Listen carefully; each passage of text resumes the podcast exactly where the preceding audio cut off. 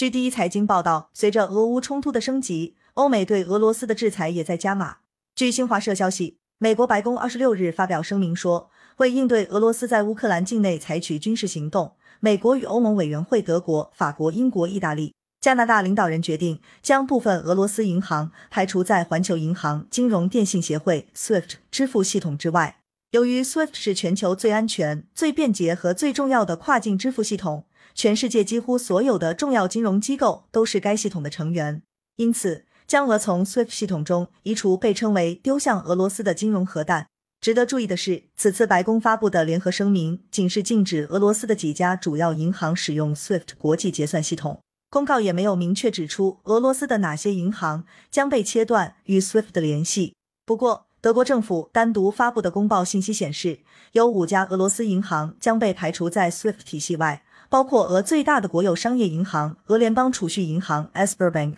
和第二大银行 BTB 银行等此前已被制裁的银行。公开资料显示，此前被制裁的另三家银行为 Okredy、Novacombank 以及 Sovcombank。对此，复旦大学国际问题研究院副研究员、上海合作组织研究中心副主任马斌告诉第一财经，如果是全面禁止的话，就是金融核弹。但目前制裁几家主要银行，且公开资料显示，这些银行并不主要涉及能源交易，因此还是核威慑为主。传递的信息是，俄罗斯若再不停火，可能还会有进一步的制裁。中国外交部发言人汪文斌在二十五日记者会上表示。制裁的结果怎么样？相信大家都不陌生。二零一一年以来，美国已经对俄罗斯实施了一百多次制裁。事实表明，制裁从来不是解决问题的根本有效途径，只会对相关国家及地区的经济和民生带来严重困难。希望有关方面认真思考，还是要努力通过对话协商解决问题。马斌表示，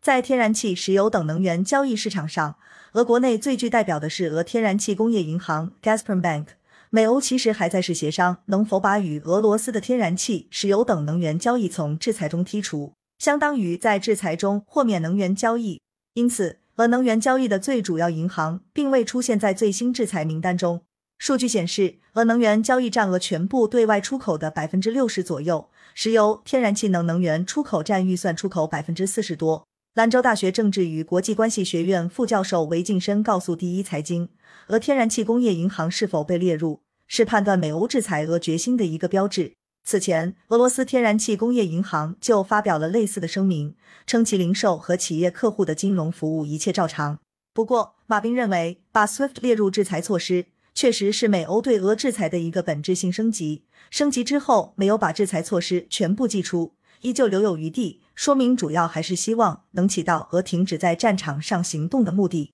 对于部分银行被排除在 SWIFT 体系外，马斌告诉第一财经，之前的制裁已经使得这些银行无法进行美元、欧元、日元等融资、债券方面的交易。此次相当于封了这些银行的转账交易系统，但并不意味着完全无法交易。他说道，此举旨在降低俄金融机构与国际市场交易的效率，增加交易成本。公开资料显示，SWIFT 成立于一九七三年。全球范围内共有超过一点一万家金融机构使用 SWIFT 系统，每日处理的信息量及报文数量超过四千两百万条。俄罗斯目前有四百六十六家金融机构为 SWIFT 会员。此外，白宫网站公布的联合声明显示，最新的制裁手段将确保切断俄罗斯银行与国际金融体系的联系，损害他们在全球经营的能力。这意味着俄罗斯银行将无法与境外银行进行安全有效的沟通。同时，上述联合声明还显示，欲对俄罗斯央行实施限制性措施，